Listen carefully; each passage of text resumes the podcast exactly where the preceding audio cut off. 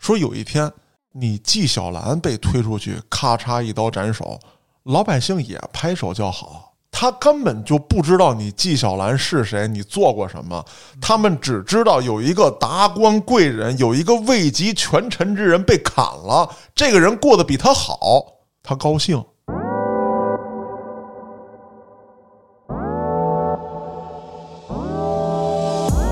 今天咱吃好了，你就开始比了。我左边那家他是不是比我吃的好？那我们家吃鱼，他们家吃鲍鱼，不爽，不爽凭什么呀？啊！他爹一定他妈贪污了。没错，就觉得西方是好的，拿来是 OK 的。为什么？因为很多人去日本留学嘛，觉得日本发展快是为什么呢？他们把所有的汉文化全砍掉了，全西化。当时中国也想西化，嗯，中医都是傻逼，然后新冠来了，都开始吃莲花清瘟。你你看，家里有个孩子出国留学，哇、牛逼！对对，上美国没回来，哦，更牛逼了，嗯，对吧？在美国结婚了，哦，找一白人，哇、长，就特别荣耀，啊，你别以为我没听见啊！但是呢，确实有钱人里边干坏事儿比例会高一些，为啥？他有资源啊。对，因为有钱有资源嘛。更多的仇恨是他睡了你的女神。哦你，看，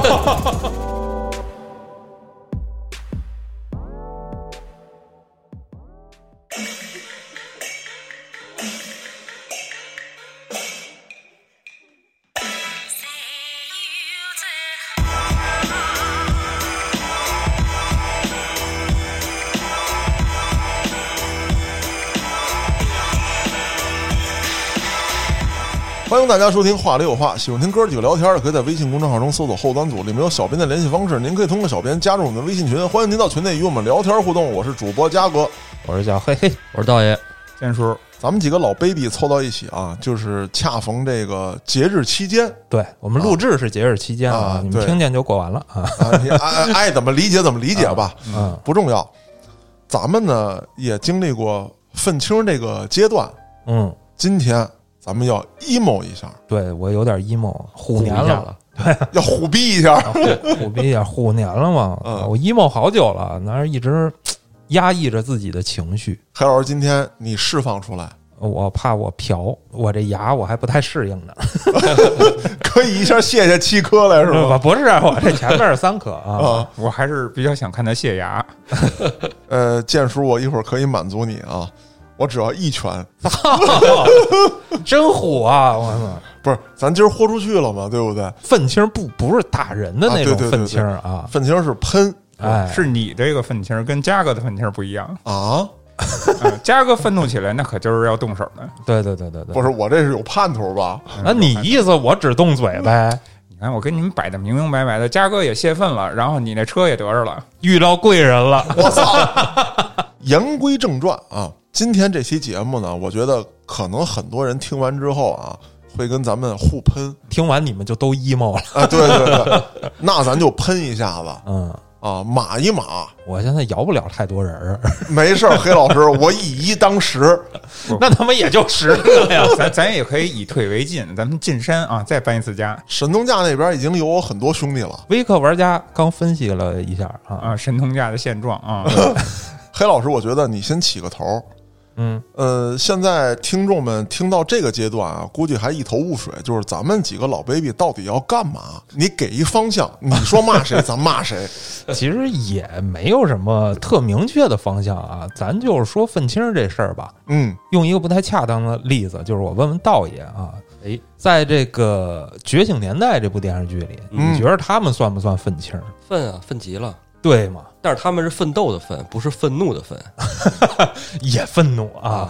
我的意思是说，它并不一定是一贬义词。哎，对你像咱一开始不也说咱们也是愤青吗？对，主要我觉得还是这个愤啊啊，就像你说的奋斗，对，还有愤怒。我觉得愤怒不是坏事儿，不是啊，对你不愤怒，你哪来的动力啊？我觉得当年的那帮先烈们，他也是先愤怒再奋斗。但是这有两面性啊，就是你这个愤啊，所让你愤怒的原因是什么？然后你又怎么处理了？还有就是说，这个原因到底是真正的使你愤怒的原因是他因为他不好，还是因为你跟不上他的好？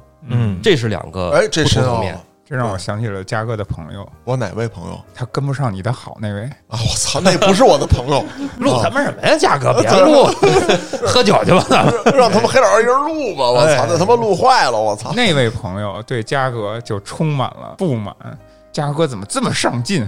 怎么不跟我站齐？建叔，你要这么说，你以后跟不跟他见面了？我操，不会真是他吧？哎呀，这个道爷说到点儿上了，就是说愤怒，我觉得没有错。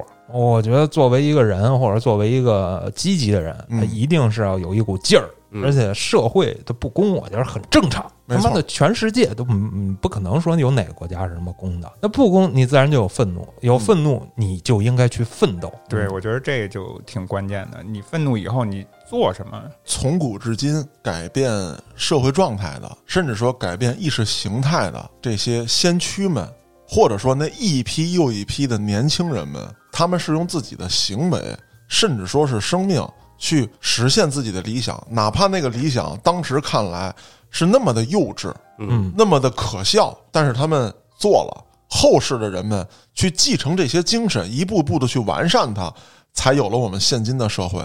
那咱们转回头来说，其实我今天想去骂的都不能叫批判了啊！我今天就想骂一帮人是什么人？就是你只有愤怒，没有奋斗，然后你把自己所有的不甘、所有的不满去投射到这个社会当中。嗯，你认为不是我不行，是他妈社会没给我机会，是社会不好，造成了我现在这个状态。你给我去你大爷的！你他妈自己是个什么玩意儿？你不清楚吗？说这个问题之前啊，我觉得不能一棍子打死一船人。是也别那么着急对号入座。哎，对对对对对，还是说那句话，就是在咱们小一点的时候，说二十年前，咱们都十几岁的时候那是不满，啊，对，有各种不满，老师凭什么说我？家长凭什么不让我干这个干那个？对于我来说，最重要的就是为什么我他妈的一个月才能吃一回羊肉串儿，才只给我买五串儿啊，啊？为什么我他妈的可能一两周家里聚会，我才能喝上一口饮料啊？我也不爽啊，对啊，啊！我可能一年到头下来，我，我能攒够的自己能够用的零用钱只有五块钱。去街边上，就是咱们以前古城大街的那个小、小摊儿上，只能买特小的一个小玩具。春节放个炮，我都得拆下来一个一个的点，我都不能听一串儿那是不满，啊，是不满因为觉得活着不够自由，或者说啊，对，不够开心。啊，不够满足，当然了，我觉得这也有小孩儿的一种心态在里边儿，因为小孩儿就爱玩爱吃嘛。当时的咱们的父辈可能已经觉得那会儿已经很好了，对，是我觉得这是时代的一个变迁造成的。他们可能小时候就别说天天有馒头有饭吃了，他们可能像我妈，在她小的时候，因为她有四个兄妹嘛，嗯她是最大的，那我们家里没饭吃，他们就得去菜市场，啊每天收摊儿以后去捡那个烂菜帮子，啊，菜叶子、菜帮子，就是扔，地上的那种。然后家里没有煤烧，捡嗯捡那个破煤球、煤煤渣子，啊手指头关节就冻弯了。嗯，就是现在还是弯的嘛，就是很明显。那他们可能在咱们的小时候的那个年代就觉得已经很好了。对，这个很正常。国家的发展，社会的进步，其实说白了是每一代人的牺牲努力造就的。那现在我们的牺牲，我们的努力，很可能在我们这一代人什么都看不到，对，但为的是什么？我们的下一代会比我们更强，会比我们生活的更好。咱们是京西地区的孩子，嗯，咱们去看一看首钢，说当年什么样。国民政府撤退的时候，把能带走的都带走了，带走不了的拆除、毁坏、掩埋。为什么当时叫洋火、洋钉？就是我们连一根火柴都铲不了，我们连一个钉子都做不出来。那后来怎么样？咱们老一辈，就是爷爷那辈儿的工人，从地里就首钢，现在啊，就现在首钢这个园区里面，挖出被掩埋的机器，没有图纸，一帮工人自己拼，所有东西都是咱们一步一步构建起来的，所以才有了后来的咱们的工业慢慢发展。这事儿多快啊！一九四九年，咱们新中国成立；一九四八年，咱们石景山就解放了；到一九五八年，京西八大厂就已经都建成了。然后，这是当时咱们北京市乃至全国的工业的龙头。京西八大厂那是辉煌的一代，嗯嗯，仅仅十年，我们从一根钉子都造不了，我们能炼钢、炼铁、造机械，这不是腾飞吗？那往后咱们说，到了咱们出生的时候，我们仍然觉得物资匮乏，嗯就像刚才黑老师讲的，我买个玩具买不起，我放个炮放不了，我逢年过节才能吃口我想吃的东西。可是现在又什么样呢？你们都觉得，哎呦，我努力有什么用？国家这么大，这么大的基数，这么大的体量，我就是拼死了，把我这条命都贡献出去，又能有什么样的成绩？又能推动什么？错了，兄弟们！如果每个人都这么想，咱们就原地踏步，甚至后退。咱们现在的国家虽然说仍然有很多地方还不行啊，我也知道网上有很多人说说咱们精工啊不如这个德国芯片不行啊，芯片不行，这不行那不行。牛的地方你怎么不说呢？对呀、咱们现在是一个均衡发展阶段。现在一个三线城市、四线城市，甚至说一个偏僻农村的这个村民，人家有四 G、有五 G，有智能手机，他能通过这些网络看到世界，咱们也能通过这些网络看到他们。嗯这他妈的不是成就吗？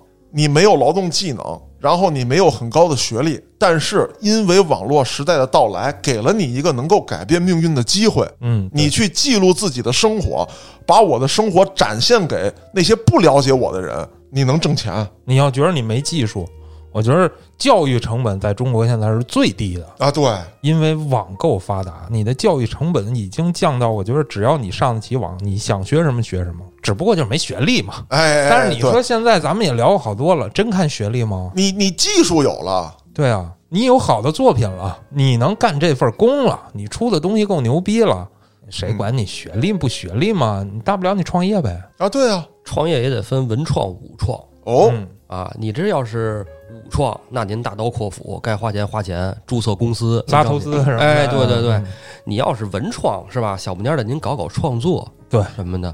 你说音乐可能这个需要很大的成本是吧？嗯，因为乐器啊，教嗯教育成本，嗯这个确实音乐是比较高。我觉得也不用太迷信这个名师啊，就必须说你得依着名师去带你，去教你怎么的。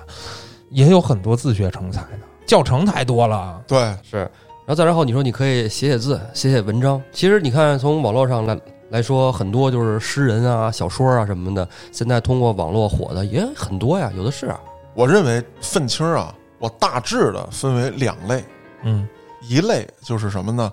在起先的时候，大概在二十年前，这两类人是不分的，不止吧？二十年前都二零零二年了啊对不止不止还得往前。还得往前，还得往前，二十多甚至三十年前嗯啊，在那个时代，就二三十年前，这个分类还不是很明显。我简单说一下啊，就是一类是我还没有赶上机遇，我有愤怒，我也想努力，但是时代不允许，或者说我的能力还不允许，嗯这是一类。另外一类是什么？就是他妈我活得不好，我活得不好，在他们看来不赖我自己，我他妈就是缺一机会，他们缺一键盘，现在给了，给了 我的机会来了。啊，我可以骂人了。嗯啊，随着时代发展，网络时代的到来，咱们国家的腾飞，其实咱们国家腾飞也就是近十年的事情。原来叫什么呀？叫稳步向前。奔小康。哎，稳步向对，现在已经实现了。实现了第一个目标。第一个目标啊。现在我们要提出的是什么呀？就是我们不叫改头换面，或者说是屹立于世界舞台，不叫。现在有一个特别准确的词叫什么？我们叫复兴。嗯就是在一说这道爷就明白，我们在乾隆年间，我们的 GDP 都是世界领先的，我们只不过在近两百年的近代史的历程当中，我们缺席了。哈，我们那你说你再往唐朝、宋朝追，那对呀、是吧？世界之巅，世界之巅啊！我们睡了一会儿。哦，对，我们睡了一会儿，我们叫复兴，现在是我们复兴的一个时代。那在这个时代之下，那些当年的愤青们，这个时候就有差异了。有一些人仍在原地踏步，跺脚骂街，时代没给我机会，你们有如何如何的不好，有特权，有官僚，有各种各种的审查制度。那么另一批人是什么？我适应时代，我把我的愤怒转化成我的动力，我要去他妈改变我自己，在改变自己的同时，推动了这个社会。当然，不可否认的就是我做过很多案内人的节目，那些呃黑恶势力们，他们抓住空子，有一些不法行为，哎，投机倒把，投机倒把，完成了原始资本积累。但是现在来看，我们的国家在怎么做？我们从近些年的这个扫黑除恶，包括反腐斗争，我们打掉了这些，我们还了一个风清气正的这个社会氛围。当然，这场战斗要持续的打下去，这是很艰难的一场战斗。为什么要这么做？为了我们的国家，同样也是为了我们普通老百姓，打击这些特权主义。当时特权主义已经到了一个不可理喻的程度啊！就是我也理解很多人的这个心态。OK，你是特别高的官儿，你是特别有钱的财团，我比不了你，我认了。但是当时的特权就已经恶心到什么份儿上？就是我认识这个局长，我认识这个所长，那就比你不认识的要好使。哪怕只是认识，而不是说咱们能称兄道弟。比如说我跟黑老师，我们认识十年，道爷你跟黑老师认识二十年，你就比我好使，这种差异就这么明显。但实际上是一样长的啊。嘉嘉哥只是举个例子，对对对，举个例子，举个例子，都都是二十多年嘛。对，那这种事儿就让很多老百姓会有不满。作为愤青，有一些人就是什么，我就他妈站出来。有一天我牛逼了，我不用求黑老师，我们是可以坐在一起谈一些东西的。但是有一些人是什么，我就骂大街啊，他贪，那他贪，嗯啊，他他妈的搞关系。你说你见天这么骂那些在反黑除恶行动当中牺牲的那些警察同志们，算什么呀？他们没努力吗？哪个国家不贪呢？你说你们觉得牛逼的那些发达国家，哪个没有大财团？哪个没有王室啊？好歹我们很努力啊！现在上网都能看美剧啊，我们去看看那些美剧当中演的，也不是空穴来风，对啊？而且我觉着这个贪呐，或者说什么黑恶势力啊，它是不可能彻底消灭掉啊。对，比如说从人性的角度出发，我个人理解啊，你当了官了，你家里如果出现了什么危机，嗯，你是很容易走偏路的啊。对，人的感情这个事儿，它不受理性控制，没错。啊！但是咱们的打击只要不停，这种人肯定会越来越少。对，咱不可能说做到彻底杜绝，因为人是情感动物。没错，没错，就是在这种强压之下，即便我们不能打绝，但是这些人他不敢有越界行为。我想，那没关系，您想吧，思维上的事儿谁也管不了。我他妈就想，哎，我操，我当个官，我弄他妈的三千万。您想那是您想的事儿，价格保守了啊！对对对对对，操！你干一个你试试，你看他妈弄不弄你就完事儿了。咱只是说普世上、大范围上，你要是说个别地方，那很正常嘛。就像我刚才说的情感打击嘛，嗯啊。但如果变成普世的社会，说你出门就能碰见，那完蛋了。那你就去奋斗嘛，就跟咱们的先辈觉醒年代一样，你 去奋斗嘛。对对对，你推死他，对不对？对你去学习世界上更先进的这个。体制，嗯啊，你去研究透它，然后你再根据它的这些逻辑去改变怎么适合你的国家的这个方式。在那个年代，出国留学回来建设国家是一种特别潮、特别范儿的事儿。对啊，对吧？没有人会觉得不好，我羡慕嫉妒恨，没有，可能还会觉得这些人有点傻。嗯，这种情绪一直延续到咱们八零后这一代。嗯，小时候我记得在黑老师家看了一个那个电视节目，就是采访了一些。当年八零后的学生，也是咱们上学的时候啊，来了有那个哈佛女孩叫什么来着？还有韩寒哦，几个孩子啊，韩寒代表退学的嘛。然后那几个就是啊，哇，简直就是家长眼中别人的孩子，别人家的孩子啊。那些货后来呢，都他妈去美国没回来嘛，对吧？那个时候其实怎么说呢？如果你要把眼光放得更远、更大去看啊，不怪那些孩子们。那时候的中国啊，让人觉得。就是还是属于发展中国家，但是现在咱们也说是发展中国家啊。对对对，中国现在什么？咱们自个儿明白有数。对对对对。那个时候呢，很多人就在流传美国梦。哎，Have a dream。dream 是那演讲是牛逼啊啊！这咱不可否认是啊。但是就是现在你再来看中国和美国是一个什么状况？就是我身边有朋友就直接去做那种公司，让留学生回国工作。而且效果很好，就是很多留学生都愿意回来。我知道，咱熟啊啊，对，咱们老朋友嘛，对，是吧？而且前一阵那个冬奥会开幕式，我不知道你们看没有我啊？看了用汉字的笔画排序国家嗯首字，定出场出场次序哎，那我办的你管着吗？哎真豪横啊！我觉得这点就很牛啊。对啊一，开始我怎么都觉得是不是汉字的二六英文字母是吧？首字母拼音还是什么的？我觉得到首字母拼音就已经很豪横了。我操，按笔画嗯 太牛了。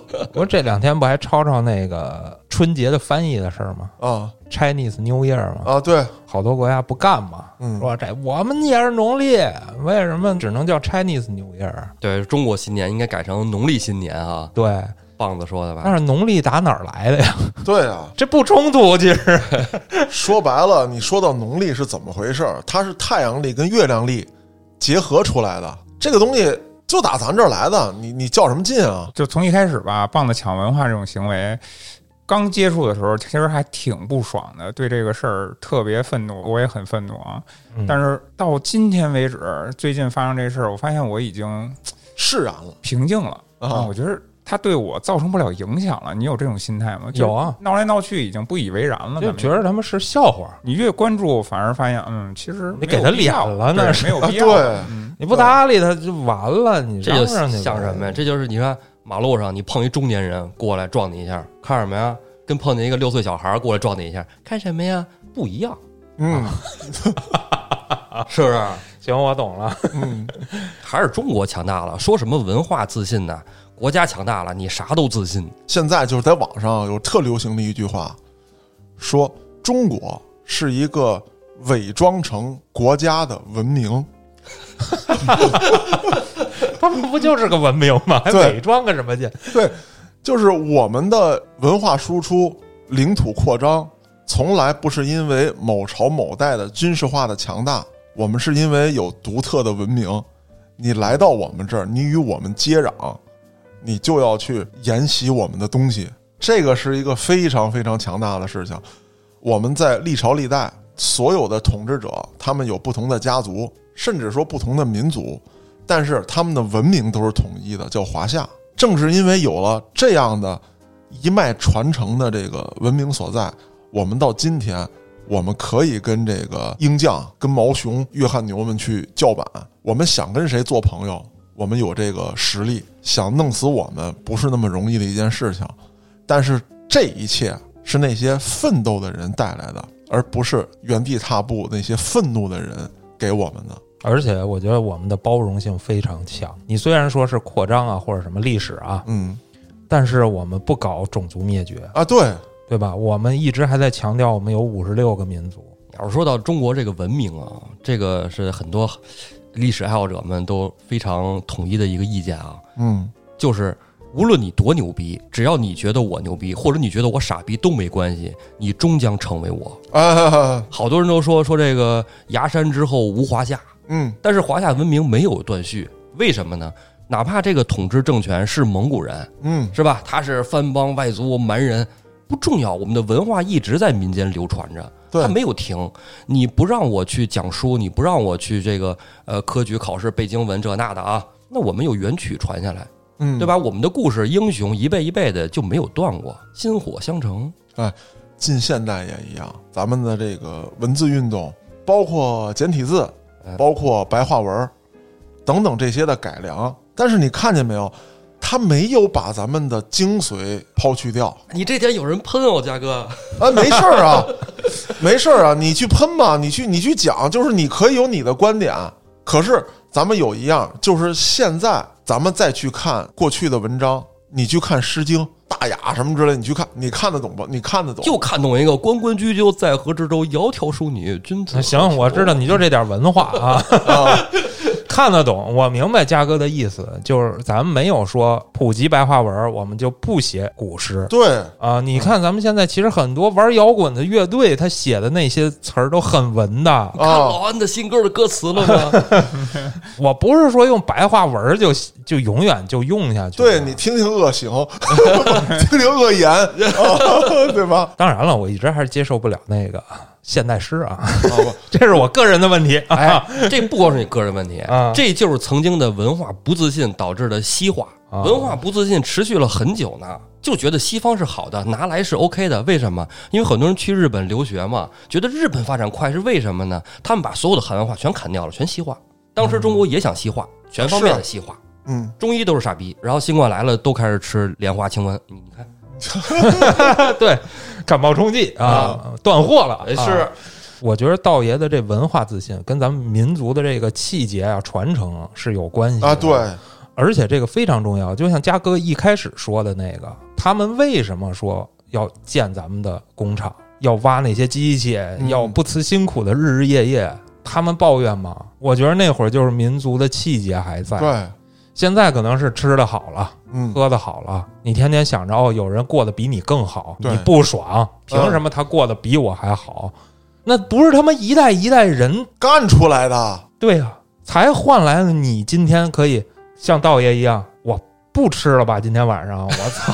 今儿黑老师说晚上咱们搓一顿，我说嗯咱们要不然凑合喝，咱们喝点酒，这样凉菜得了。别吃了！你看建叔今天跟我说，我今天早上就煮了几片什么菜叶子，煮了个苦煮了五种菜啊。啊，一顿饭。我说你图什么许的呢？这么清贫？这样说肉吃多了，呃，咱小时候过年一说吃肉，我天，那简直了。哎呦，那会儿不是很明显吗？就是家里酱点牛肉，孩子给你拿两片儿，滚蛋，边儿玩儿去，别拦着我这跟这儿喝酒。你都过这么好了，你为什么没有动力去奋斗呢？我我不明白。呃其实我想到一观点啊，就是说有一句话咱们都应该听过，叫“没有一块受不了的罪”，但是就有那种一块享不了的福。是，这人啊，就是在享福的时候，发现一旦有别人过得比你好，其实他就不满足了。但是像嘉哥说的那个阶段，我们都吃不上，我们所以就要努力，我们一起去建设这个国家，给它建设更好，为了让我们能吃得上。但是现在这今天咱吃好了，你就开始比了。我左边那家他是不是比我吃的好？嗯那我们家吃鱼，他们家吃鲍鱼，不爽，不爽凭什么呀？啊！他爹一定他妈贪污了。没错，他他他他也是一种人性的体现。你知道建叔说到这个的时候啊，我突然想到，大概十多年前特别流行的一个电视剧《铁齿铜牙纪晓岚》，里面呢，和珅跟纪晓岚俩人聊天儿，和珅就说这么一句话。当然了，和珅是一个大贪官，咱们在这儿不表彰他，也不去替他翻案。嗯，但是这句话，我觉得他说的直指人心，当然也只是电视剧里说的这句话啊。嗯嗯，咱也不知道当年和珅说过没有。啊 那到底是不是这意思？哎不知道啊。这句话是怎么说的呢？说今天你纪晓岚拿下一个贪官，拉出去开刀问斩，老百姓拍手叫好啊。说有一天你纪晓岚被推出去，咔嚓一刀斩首，老百姓也拍手叫好。他根本就不知道你纪晓岚是谁，你做过什么，他们只知道有一个达官贵人，有一个位极权臣之人被砍了，这个人过得比他好，嗯，他高兴。其实这句话，我觉得还是我刚开始说的啊，不能棍打一片。有些人是清醒的，但是这句话其实也戳中了很多人的内心。大家反省一下，是不是你周围的人，甚至你自己有这样的心态？只要你过得比我好，我就受不了。嘉哥，你说到和珅啊，我前一阵在群里看他们瞎聊天的时候，嗯，说过这么一个关于和珅跟这皇上这关系的事儿啊。当然跟今天的话题没什么关系。那你就别说了。我还是想 想说一下为什么，就是我觉得很有意思。就是说，如果没有和珅的存在，其实老百姓就该骂皇上了。啊，但是有了和珅的存在，哎，大家就骂和珅。秦桧嘛，我跟你说啊，其实看历史上真正的大贪官啊，很多都是寒苦出身。嗯按说就是说，在老一辈的思想里啊，认为这个苦寒出身的莘莘学子嗯啊，登了朝堂就应该为百姓做主，因为他知道百姓的苦啊。嗯其实往往不是这样，我可牛逼了，啊哎呦，我可成人了，谁也不服了，啊因为他没有尝过怎么有钱，啊！这鲍鱼什么味儿，对吧？嗯鱼都吃不上，何况鲍鱼乎啊！我得让我全村人都吃上鲍何鱼。况鲍鱼乎？你看这个，拉帮结派那劲儿上来了，嗯，提拔自己人，重用亲信，买官卖官，自古就是这样啊。嗯而那些浴血征场的，很多都是那些有钱人家的王爷、侯爷是吧？哎，我少公子出去征战场没回来死了，搁家嗯哭一场，完事儿了。你看到了这个，咱们近代也一样，民国第一批飞行员啊，几乎是不是都牺牲了，啊是吧？那都是不是一般人家的人啊？那都是顶顶有钱的呀，嗯呱呱的是吧？天天吃鲍鱼都没问题的。嗯，国家需要的时候才能看出来，你国家现在不需要老百姓去做那些事儿，不就是我顶不看不上什么了？就是网上说啊打啊，我捐多少，我捐多少，我捐条命，我操！啊，您别捐条命，您好好上班吧啊！爹妈指着你活儿呢。对，国家是一台机器，当它需要运转起来的时候，你能在你的岗位上做好这个事情，就已经很不易了。是，口号吵得响响亮，但是你真能做什么吗？我在很多年前我就说过一些人，就是你不要天天的跟这儿唱高调喊口号，就你那个胆识，说楼道里灯憋了你都不敢上楼，你跟我这逞什么英雄那啊？邪事儿听多了，那是。呃，当然了，咱也不是说替有钱人去啊对说话啊，嗯咱咱只是说有钱人里边也不都是也不都是为富不仁的，啊，对，但是呢，确实有钱人里边干坏事儿比例会高一些，为啥？他有资源啊。对，因为对你有钱有资源嘛。对对，对我他妈啥也没有，我当然想干也他妈干不了啥。更多的仇恨是他睡了你的女神。啥？啊！操！我理解道爷说这句话啊，对，哦你，看黑老师，你总慢慢拍，为什么呢？不是跟啊这没关系，黑老师女神比较少。黑老师的女神只有大姐一个人，就像我一样，只有家嫂一个人。哎呦，谢谢嘉哥。其实你知道吗？就是从纵观上来看啊，你知道什么信号让我觉得中国好像真牛逼了？嗯就是以前种种信号可能都是感觉是很虚的，嗯，什么时候真了呢？就是返乡的人多了，因因为我们单位它也是一个学校性质嗯啊，是个教育机构嘛。然后很多研究生毕业了以后离开北京，现在能选择留在北京的人并不多，嗯这就导致了一什么呢？就是开始在均衡发展了。对啊，均衡发展是一个好现象哦。就像你看啊，刚才咱说说有那么十几年，嗯，家里有个孩子出国留学，哇、牛逼！对对，对上美国没回来，哦，更牛逼了，嗯对吧？在美国结婚了，哦，找一白人，哇、长，就就特别荣耀，你知道吧？你别以为我没听见啊！哎，你们不要关注这种细节啊。他们就是说到美国去不回来，觉得是好事儿。那么后来你看啊，现在就是人出国还回来，嗯从地方上到大城市去读书的，然后很多人还愿意返乡，说明他的家乡发展的不错，对，或者他更愿意回家乡去发展，去让他的家乡变得更好更美。我觉得这样的中国才真正的逐渐强大起来。如果说大家还是愿意集中在大城市，北上广深，那么没有意义。那只是这几个城市突出了。我在上高中的时候啊，我标准的一大愤青嗯，啊，那会儿咱们这个王伟同志坠机了啊，南斯拉夫哐叽挨炸了，我那会儿就想，我我套里挖的干他！啊，把咱们人都他妈扔过去，他妈连吃带喝一个杂草，他妈的就吃没了喝没了，怎么就那么怂？但是转回头来一想，就是最近十年有了这个体会了，我们时机未到。现在你看看，还敢吗？对吧？再有一个就是我家人，从我三叔这角度说，九六年他远赴美帝，就像道爷说的，特别理解。对我有这个经济实力也好，或者说我有这个自身的能力也罢，各种条件允许你出去见更大的世面，你去啊。现如今，如果不是因为疫情，我叔已经很多次的想回到咱们的国家，而且还有什么？就在电话里面，我跟我叔交流过，他想把那边的房卖了，带着所有的资产回到咱们国家。他想在自己还能干得动的时候，在教育方面也好，在建设方面也好，提供一些他力所能及的。那么在筹划这件事情的过程当中，我问他，我问的很尖锐，我说是不是因为咱们国家牛逼了，所以你才想回来？是啊，可是我叔他跟我说了一句话，让我就是很激励我。他说，我来到美国之后，除了学习他们的东西之外，我觉得我一直肩负着一个使命。我说什么使命？我说难道你是这个咱们派过去的特工吗？我说你是隐瞒着我。我叔，我说我能不能继承你的衣钵？你叔有牌子，对有牌子的人，对我叔告诉我不是。他说他最重要的一个目的，也是他在美国取得最大的成就是什么？他通过自己的行为，让美国人看到中国人什么样。中国人不是说谁家有钱到你这儿来给你当三等公民、二等公民。我有我的气节，我有我的文化，我带过去的是我们中国人所特有的精神。我在前期节目当中讲过，我叔叔干的这个行业，他手底下的那些人，帮派分子啊，包括这个呃这个嗯，是吧？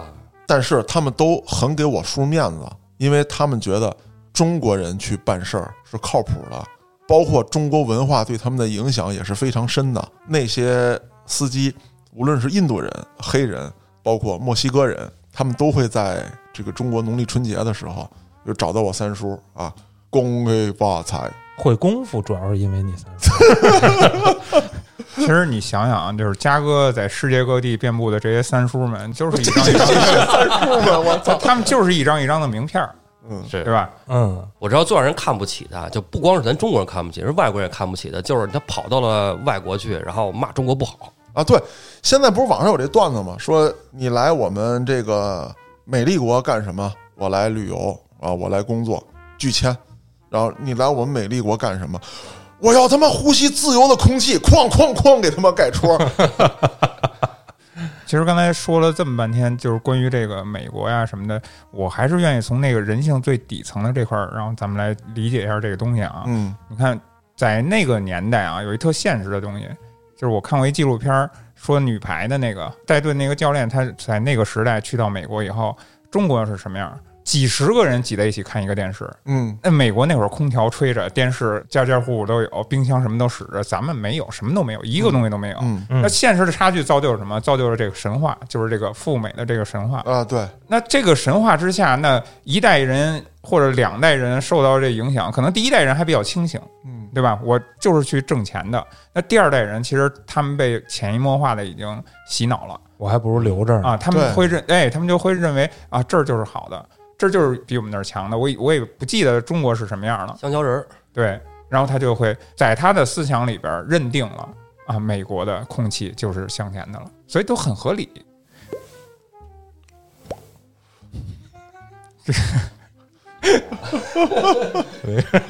这段是不是要留着？不是，那你得放大，要不然大家不知道发生了什么。那续着建叔这个话题说啊，这些年咱们国家的腾飞与发展，其实是给了我自信的。嗯，为什么咱们有了这么大的进步，你还不自信？你不自信，我理解你。为什么？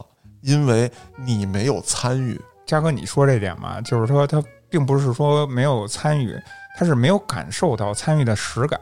你比如说，我今天我是一个卖菜的小贩，我把这颗菜卖出去了，我都是在建设祖国，对吧？这个同意吧？啊，对，但是这个过程，你能从里边你感受到你我建设国家了吗？没有吧？他没有那枚勋章，他就不满足。你得明白这个道理。建叔说这我理解啊，就是从人性的底层逻辑上讲，肯定是要这么想的。但是呢，咱们刚才不也说了民族气节，嗯，或者说你横向对比那些我知道我下一秒就要牺牲了，我还要往上冲的战士，呃他们上哪儿拿勋章去啊？他们拿来了，看得见吗？又对啊，对吧他？为的不就是后来的人？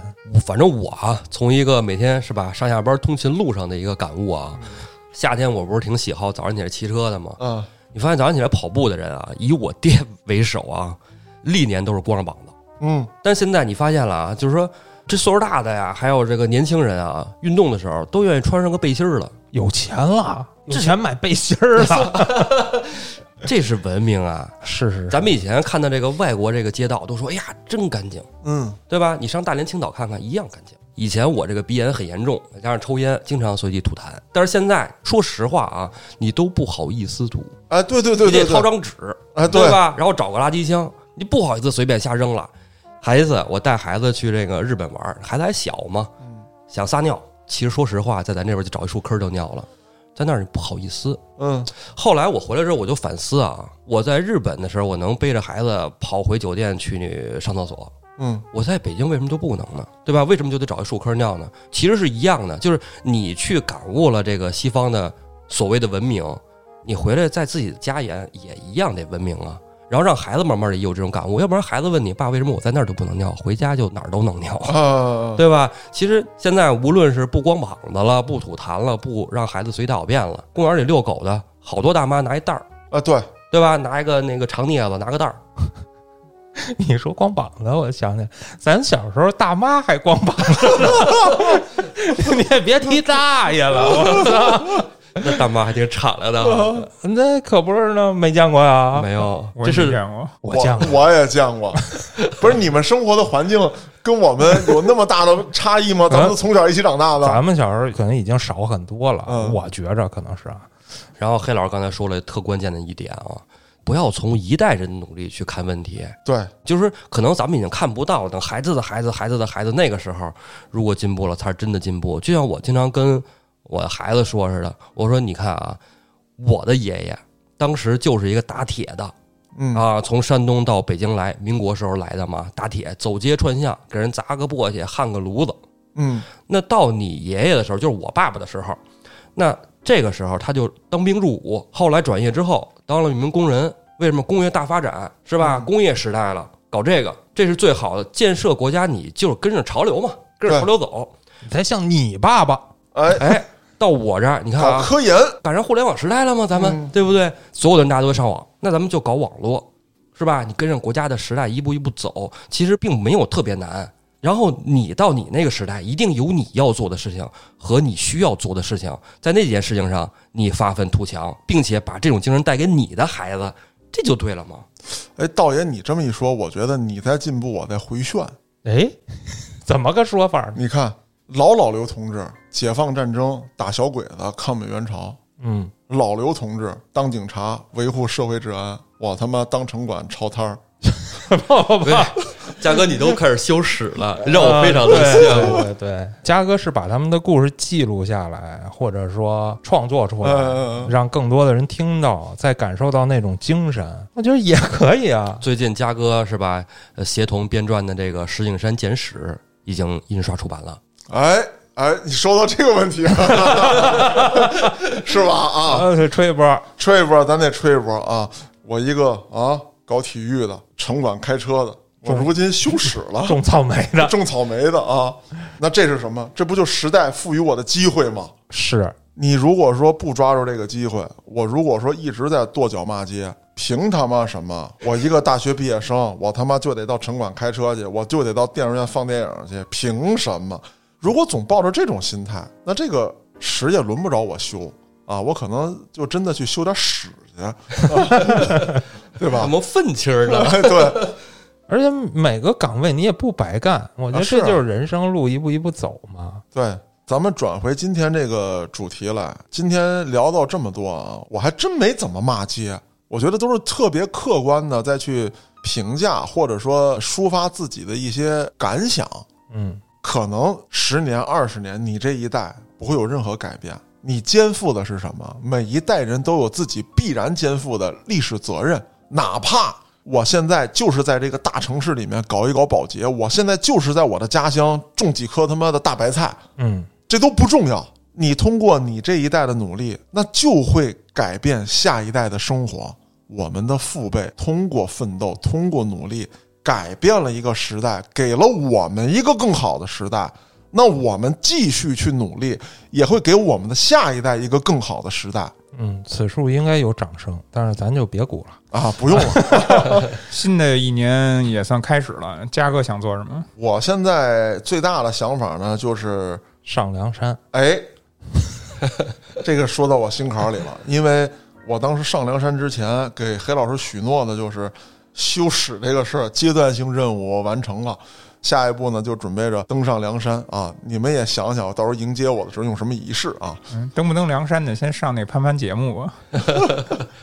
其实愤青儿吧，我也是，而且我现在还是，我现在也是，就是我一直很愤怒，但是我的歌吧，其实很多时候都在抨击人性本身的那个东西，嗯也就是建叔说的人性的底层逻辑。嗯因为一个国家要想强大，我觉着国民肯定是要反一些底层逻辑的，因为你不反，都是顺着自己的欲望走，那肯定好不了哎，对啊。最近看的美国的那个电影，像什么《不要抬头》，啊。建叔也看了，可能价格还没看呢，就哎很你看看现在他妈电影居然是我最后一个看的，想当初不是啊那那上不了映啊，上不了映，非常荒诞。地球马上就世界末日了嗯啊，是吧？政客还在琢磨着他的这个选票问题，哦是吧？商人还在琢磨着他的企业的利润问题嗯啊，老百姓琢磨的还是什么东西高兴，什什么东西嗨，刷短视频，歌星结没结婚，嗯然后集体等待的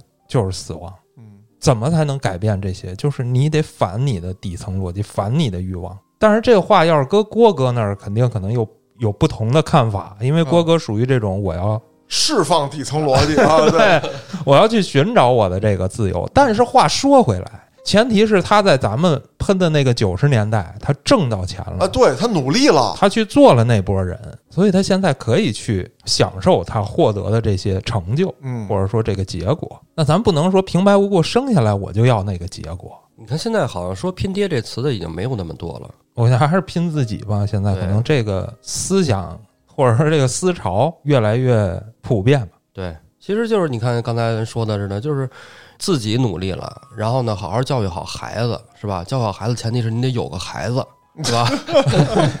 啊啊，然后你就有俩啊啊，，其实还是往往往前看，往前看，看到几代人以后吧。而且道爷刚才说的这个平衡发展啊，咱也深有感触。翟已经跟我聊过几个月了，翟大家可能也都知道啊，我们嗯后端组的摄影师，他可能在琢磨要离开北京啊，哦回到武汉成家立业。嗯为什么做同样的工作，你在武汉的收入跟在北京实际上是没什么区别，嗯，基本没有区别。然后生活成本还会低一些，对，生活成本要要比你这低得多。嗯嗯那为什么不回去？我一句挽留的话都没有，因为我觉得这是对的。哎这算去中心化吗？区块链是吧？啊，这算啊。而且不要想那么多，什么具体的贡献，你嗯交税没有嘛？咱们公司每年都要交税嘛。嗯国家为什么强大？国库为什么那么充裕啊？所以你甭管是卖菜，你还是拍视频的，你还是修史的，你他妈还是城管，你还是什么玩意儿？哇，什么玩意儿呢？你什么个玩意儿？咱们都是螺丝钉嘛。对于一个国家来说，那 咱们可不就只是个螺丝？哪儿那么多英雄？啊，对，所以咱们的家都是钉子户嘛。哎呦我操，哎哎，操你这谐音梗，你这不算谐音梗，扣钱啊！我这叫烂梗。真的烂，刚才说到宅回家这个问题，嗯这就像道爷刚才说的一种迁徙嘛。以前有一个时间段啊，就是老罗还是脱口秀演员的那个时间段，我记着他喷过，说这个我们作为一个国家的公民，为什么不能自由的迁徙？啊，那个时候有这个暂住证制度，现在也有吧？现在其实你办万都有。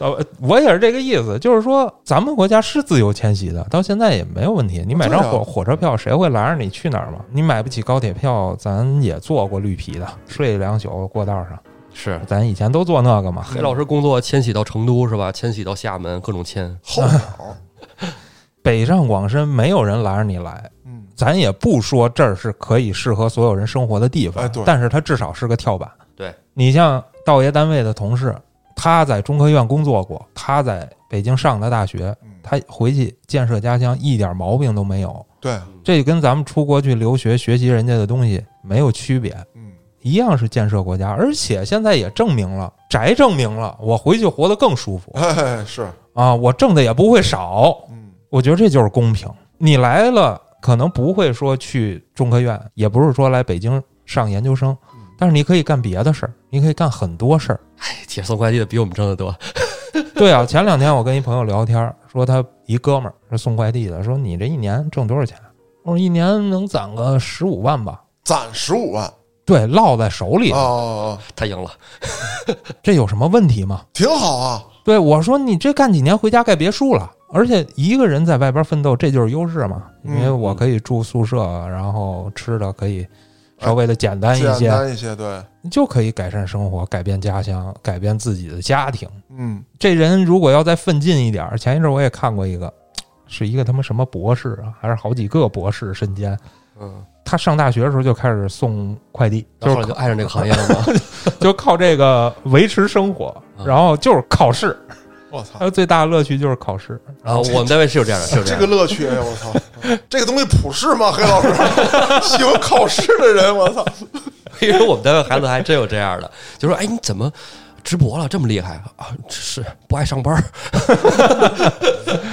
不是我的意思，就是说维持生活，现在在咱们的国家的环境来说很简单，除非说你不想动换。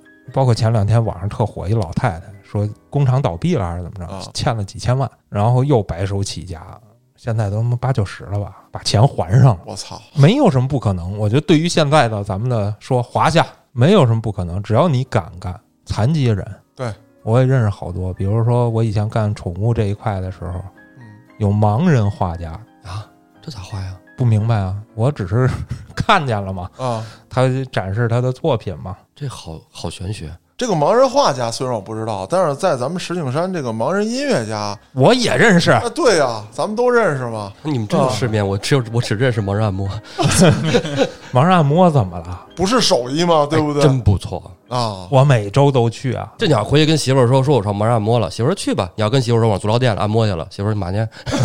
再说一遍。你是中科院啊，为国家研究这个研究那个的，你累了，他回来给你放松放松，嗯，人家挣到人家该挣的钱，哎，人家是也是这链条里的，刚对啊需，也上税，没毛病，而且国家是组织这些残疾人士去培训这个啊，东西的。对对对，黑头刚才说这个话题啊，我刚才想了一下，是一个特别好的一个良性的循环。你看啊，刚才黑头举那个例子，说这个呃送快递的这个，他能每年然后攒下十十五万十来万，对吧？他可能是在北京工作是吧？现在是呃，因为什么呢？就是因为北京有这个量在这儿，所以收入就会高一些。是，但是你随着返家乡工作的人越来越多，那他在家那块儿他也能做到这个量了呀。哎，慢慢的就是这个城市就逐渐的都发达起来了。而且也不一定回家还干这个嘛，嗯，是？吧？你攒几十万，你不能全用来盖房子吧？啊，对，啊，你三农你盖盖先进点儿养鸡场啊，什么这那的，，啊对，可干的事儿很多。而且现在跟以前还真不一样，就是说以前我的同事啊，就是回到家乡都琢磨回家乡干嘛呀？我只会写代码，写代码这玩意儿只有大城市用得上。现在你看我身边的这个县城的同事啊，就有想返乡的，他是安康的，陕西安康，他觉得西安跟跟 IT 的工工作比北京挣的不少，工资也挺高，然后离家又近。多方便啊！其实确实是是这样，就是说各行各业在各地区现在都有了。你掌握了比较牛逼的技能，你在大城市去奋斗的这几年不是虚度的，那么你回到你的家乡，哪怕它很偏僻，比方说举一身边人李老棍子同志，嗯，嗯，嗨，啊操！哎，黑老师，你刚才的这个肯定与这个“嗨”为什么那么冲突呢？啊，他有一天回到他的家乡，他现在掌握的这些这强弱电的这些技能，是不是也能干一番事业？是至少能把他们家那儿电影院玩明白，那那肯定的，一把手。一把手了啊！没错儿。当然了，发展是有阶梯性的。我们现在仍然有一些比较偏僻的地方，他们的经济收入啊，包括这个呃一些基础建设存在这个落后的情况。嗯，但是随着这些一代又一代的年轻人回到他们的家乡，我相信是会有飞跃性的改变的。我现在才慢慢的开始理解咱们以前的伟大领袖说的，为什么让一部分人先富起来。嗯，嗯，你得有一个点先支起来，我觉得有点像帐篷啊，就是你慢慢的越支越高，会把整体都给带起来。对。关于帐篷我们懂。哎，建叔，你是不是老老跟家里支帐篷？呃，那个我身体比较虚，那个攀攀比较强嘛。那现在岁数大也不行，不是聊什么呢？不是说他妈奋斗的事儿了吗？哎呦，我觉得帐篷这个事儿，可能好些人可能没听懂。你咱哎不懂就不不懂吧，挺好的。别说了。我们什么都没说啊。关于帐支帐篷这个科普，大家可以在评论区发。我操，你们说出来被禁了，那是你们的事儿，跟我们没关系。